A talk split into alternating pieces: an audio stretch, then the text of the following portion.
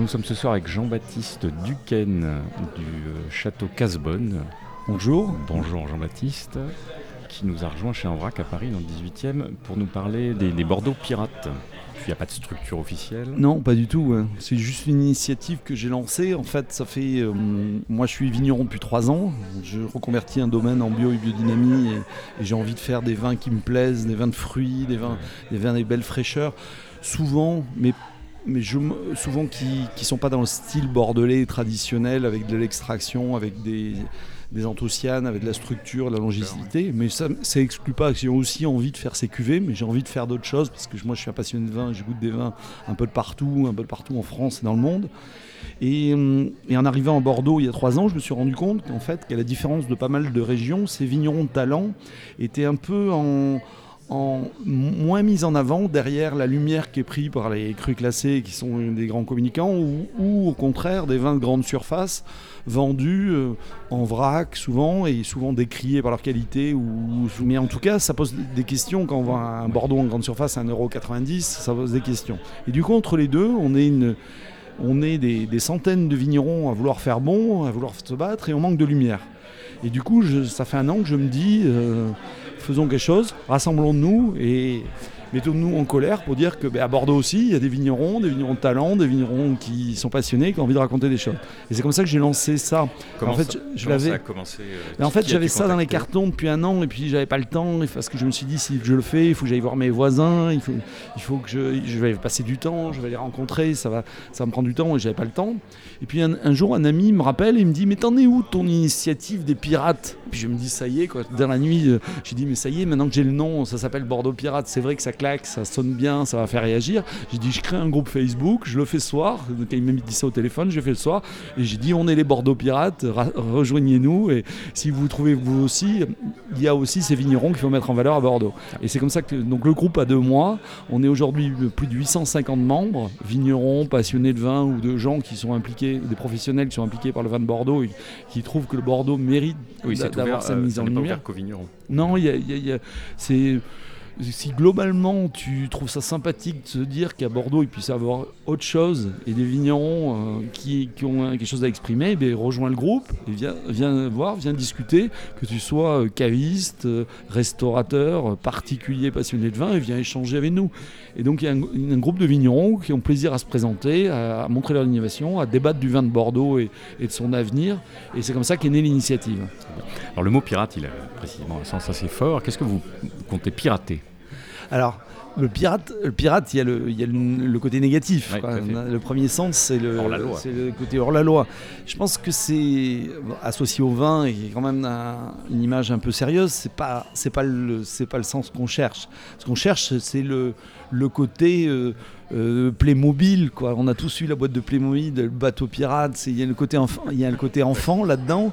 Et puis l'autre, di- l'autre dimension du pirate, c'est aussi euh, ben, le pirate moderne, c'est celui qui veut hacker un système de l'intérieur, qui veut changer les règles et qui dit. bah, donc c'est plutôt celle-là qu'on va revendique, c'est-à-dire on veut hacker un peu le système de Bordeaux, on dit il y a peut-être une alternative à la place de Bordeaux et des vignerons qui produisent un vin et qui sont des, des fournisseurs de matières premières et cette matière première elle est prise en charge. Donc ça veut dire quoi un pirate? C'est quelqu'un qui, qui est prêt à jouer avec les règles, les, les règles de la façon de faire du vin, qui est prêt à dire ben, je veux aussi euh, commercialiser moi-même, je vais, je vais me remonter les manches, je vais aller voir des clients, je vais parler de ma passion.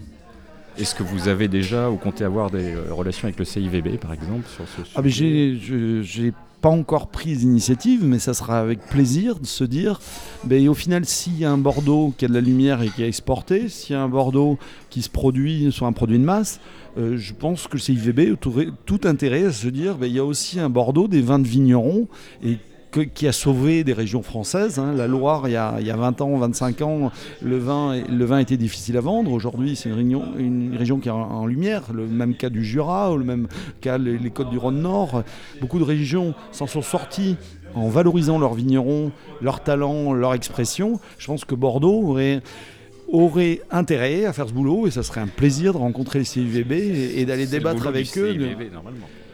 Ben, c'est le boulot du CVB, mais, mais dans la logique historique bordelaise, c'est une logique où le, et qui date de, de siècles. Le boulot, c'est partagé. C'est-à-dire, et tant Oui. que le travail s'est partagé entre un négociant qui, qui fait son boulot et qui apporte le vin à l'export, et un vigneron qui produit un vin et qui lui met à disposition, euh, ça fonctionne. Ça, peut fonctionner, ça a longtemps fonctionné, ça fonctionne encore comme ça à Bordeaux. Le, le cognac, la champagne sont sur ce modèle-là. Et c'est un modèle qui fonctionne dans ces régions et qui permet au vigneron de gagner sa vie. Bordeaux, un peu, le, le- les rouages sont cassés, sont cassés entre, entre ce négoce et cette propriété.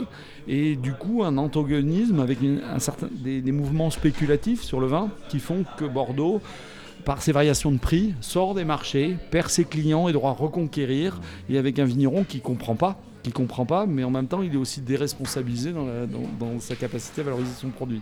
Pour qu'il y ait une lisibilité de tout ça euh, commercialement, enfin pour le, consommateur, le buveur de vin final, est-ce qu'il faut que ça aille ou est-ce que vous avez dans l'idée que ça doit aller jusqu'à une reconnaissance officielle, une sorte de labellisation euh, Alors on n'en est pas là. On n'en est pas là parce Mais que c'est euh, c'est compliqué à faire. C'est c'est pas forcément. Déjà le- les premières étapes, c'est se connaître entre nous, nous, nous rassembler. Donc on va faire 3-4 événements par an à tour de rôle chez des vignerons. Je crois que c'est important d'avoir une solidarité entre vignerons. On a fait un groupe privé où on invite que les vignerons de Bordeaux à échanger, discuter, se donner de l'entraide, des bons plans, s'il y a une recherche de fournisseurs, si on a des questions, on a créé ça.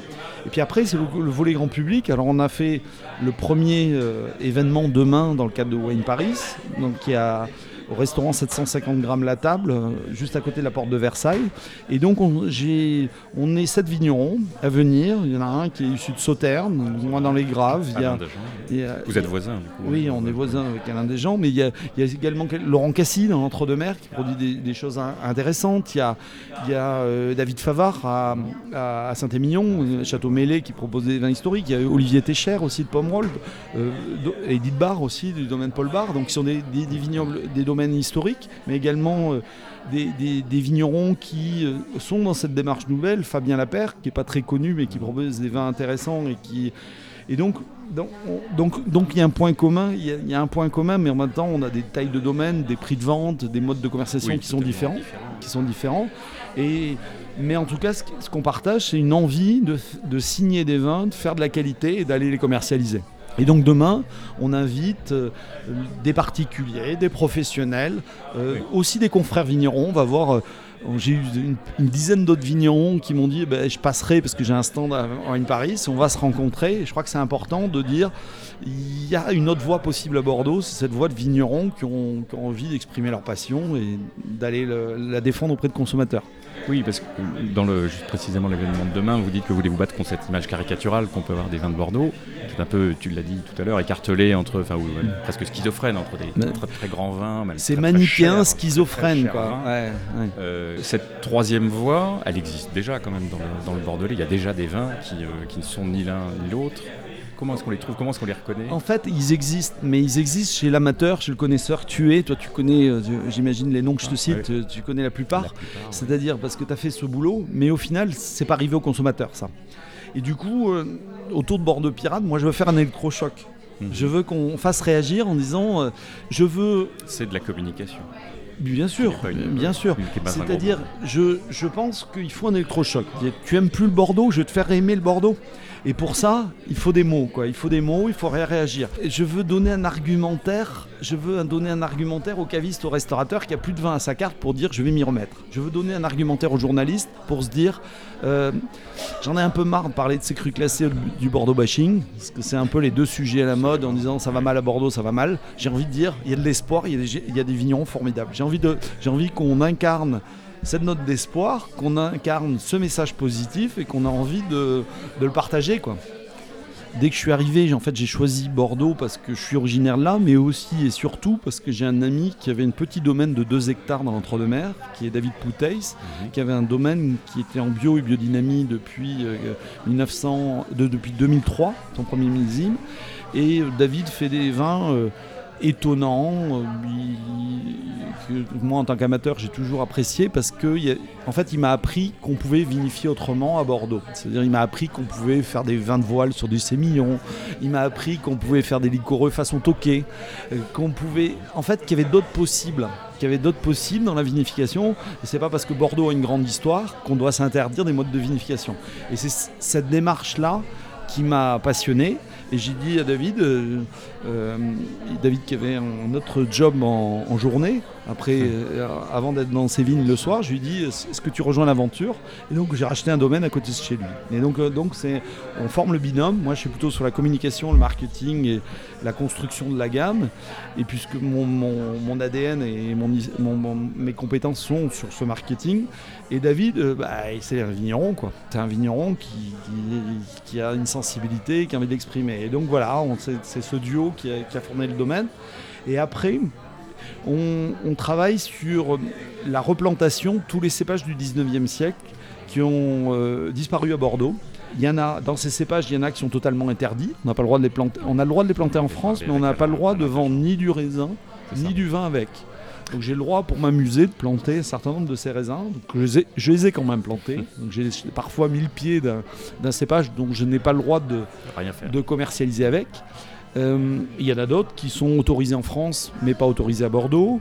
Et il y en a certains aussi qui ont été oubliés par Bordeaux et qui sont autorisés par Bordeaux, comme la Carménère, comme le Petit Verre d'eau. Et ça, c'est pas, c'est pas vraiment des cépages oubliés, c'est des cépages secondaires de Bordeaux. Et, et, donc, on a planté tout ce corpus de cépages, parce que moi, ça ça me titille quand je lis un texte en 1900 et quel dernier texte rédigé sur, sur un cépage qui peut être le, le blanc au bas, le blanc au bas qui était planté vers, vers Sainte-Croix-du-Mont, le blanc verdé qui était planté dans les graves, la penouille, la penouille, la pélaouille, où euh, il y a des noms comme ça, ou le Saint-Macaire, le Saint-Macaire qui était très planté, le, la Raja, ou le Gérançon noir. il y, avait une histoire de cépage comme ça très très riche à Bordeaux. Et il y avait plus de 50 cépages à Bordeaux, dans, encore, euh, encore en 1900. Et euh, ben, les AOC, le phylloxéra est arrivé par là, une volonté de simplifier. Et globalement, mon interprétation, parce que j'ai pas vu de texte écrit là-dessus, mon interprétation, c'est que Bordeaux a choisi en 36 les cépages des régions qui se vendaient.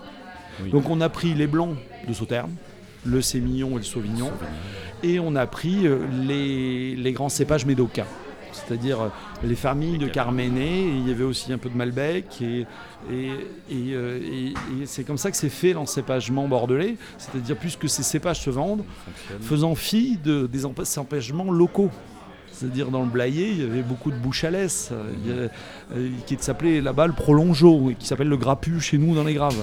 Donc il y avait ces cépages-là locaux, et, du coup, on les a passés à la trappe, quoi, pour pour une raison de, là aussi de marketing d'une appellation. Je ne sais pas si ces cépages sont bons, sont meilleurs ou moins bons, parce que globalement les cépages qui ont été conservés à Bordeaux sont d'excellents cépages.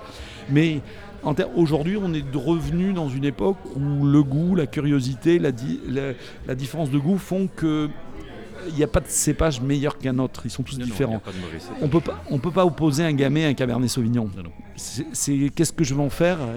Et, moi je rêve de retrouver le gamay de Bordeaux, c'est-à-dire un vin de fruits, un vin croquant. Euh, je pense si Bordeaux avait dans sa gamme ce cépage qui serait euh, son, son vin d'apéritif, son vin de charcuterie, euh, il y aurait du consommateur pour ça aujourd'hui dans l'air du temps. Et, probablement, je crois bien au bouche à pour faire ça, dans, ces cépages-là. Je pense que le bouche à il est très intéressant parce qu'il n'est pas trop alcooleux, il est sur le fruit. Ou le Saint-Macaire aussi, magnifique. Je fais ce travail sur les cépages et autour de Château Casbonne, et, c'est une incarnation du pirate qui dit ben, j'ai pas le droit, mais je plante quand même des cépages. Alors, tu parles de, voilà, de cépages qui sont peut-être ne sont pas autorisés dans l'appellation mmh. Bordeaux, mmh. Euh, de mode de vinification aussi. Quand on fait des vins comme ça, a priori, on ne peut pas être, euh, j'imagine, en, appellation Bordeaux, sauf. Alors, quand on est, en appellation, on peut être que sur les cépages autorisés. Mais de manière plus ou moins non dite à Bordeaux, il y a aussi des modes de vinification qui sont, euh, qui sont acceptés, puisque à Bordeaux, on présente un vin à la mise en bouteille à l'agrément mhm. par, l'ODG qui nous fait une dégustation et l'ODG se pose une question, c'est est-ce que mon vin est typique. Est-ce qu'il ressemble au vin du cru? Donc à partir du moment où je décide de vinifier différemment, c'est-à-dire je décide de vendanger plus tôt ou plus tard, si je décide d'utiliser des levures naturelles versus des levures sélectionnées, si je décide de travailler sur de la réduction, si je décide de ne pas filtrer, si je décide de presser plus tôt sur des macérations plus courtes, si je décide de, vinifier à température plus basse que ce qui est recommandé par l'appellation. Donc il y a toute un, une arborescence de choix qui se fait dans l'élaboration d'un vin et tout au long de ces choix, on va dévier d'un parcours typique d'un vin et on va arriver sur une exploration. Et c'est ça que je revendique, moi. Est-ce que pour toi, il est important de rester, de garder le mot Bordeaux, ou est-ce que, s'il le faut, moi je suis, c'est d'abord notre passion qui s'exprime. La passion est le consommateur qu'il faut, faut, un client. Il mhm. faut un client qui, qui, achète le vin. à partir du moment où le client achète mon vin, je comprends pas. Je comprends pas. Je, je constate que, que, ce Bordeaux ce Bordeaux ne sera pas accepté, donc j'accepterai de sortir, je n'aurai pas le choix. Et en même temps, euh, euh, je suis pas en guerre. Je dire, suis là pour dire si on fait un collectif de pirates, c'est qu'on puisse discuter, que si on, on, arrive à vendre des milliers d'hectos de vin autour des pirates avec des nouvelles façons de vinifier ou des nouvelles façons d'interpréter le vin, tant mieux pour Bordeaux. N'essayons pas de, couler ces, vignerons qui veulent faire autrement. Tant mieux. C'est peut-être de cette innovation que sortira le Bordeaux de demain, dans 10 ans, dans 20 ans. c'est darwinien ce que je dis. C'est en évoluant et en testant des choses qu'on peut survivre. Je veux dire, ça me paraît d'une évidence. Et là, on est plutôt dans, dans une philosophie, un corpus qui consiste à dire les règles sont figées. Mais tout système figé meurt tu dis que vous avez rencontré euh, plutôt, euh, enfin que ça a été assez enthousiaste. Est-ce que vous avez aussi eu des mauvais retours? Est-ce que vous avez des, euh, des gens qui, contestent un peu ce type d'initiative? Bon, je, pense, je crois qu'il y a surtout beaucoup de. il, y a, des enthousiastes. En premier lieu, il y a une vague de, de centaines de vignerons qui ont dit T'as raison, on bouge. Après, dans ces centaines de vignerons, on n'a pas tous la même culture, la même philosophie, donc il faut qu'on s'entende il y a encore du boulot pour, que vous pour définir. À, justement une structuration un petit peu du, mouvement. C'est l'objectif, c'est objectif, mais on, a conclu qu'il nous fallait du temps mhm. pour apprendre à travailler ensemble et à se connaître. Donc on va, on va se prendre encore quelques mois pour travailler, se rencontrer, échanger, discuter de ce qu'est un Bordeaux pirate. Et après, euh, bah, les critiques, oui, il y en aura toujours. Euh, c'est pas très grave. Je crois qu'il y a beaucoup d'observations. C'est beaucoup de gens qui se disent regardons les faire et voyons ce qu'ils font. Je dirais après, si ça fonctionne, euh, il y aura beaucoup de gens qui voudront s'engouffrer. Il, y aura forcément des gens qui, diront ben, c'est une bonne idée, je veux le faire. Quoi. Et tant mieux. Est-ce que tu veux nous parler de quelques-uns de tes collègues là, qui seront là demain et du type de vin qu'ils font? Il y, a, un peu tout. Quoi.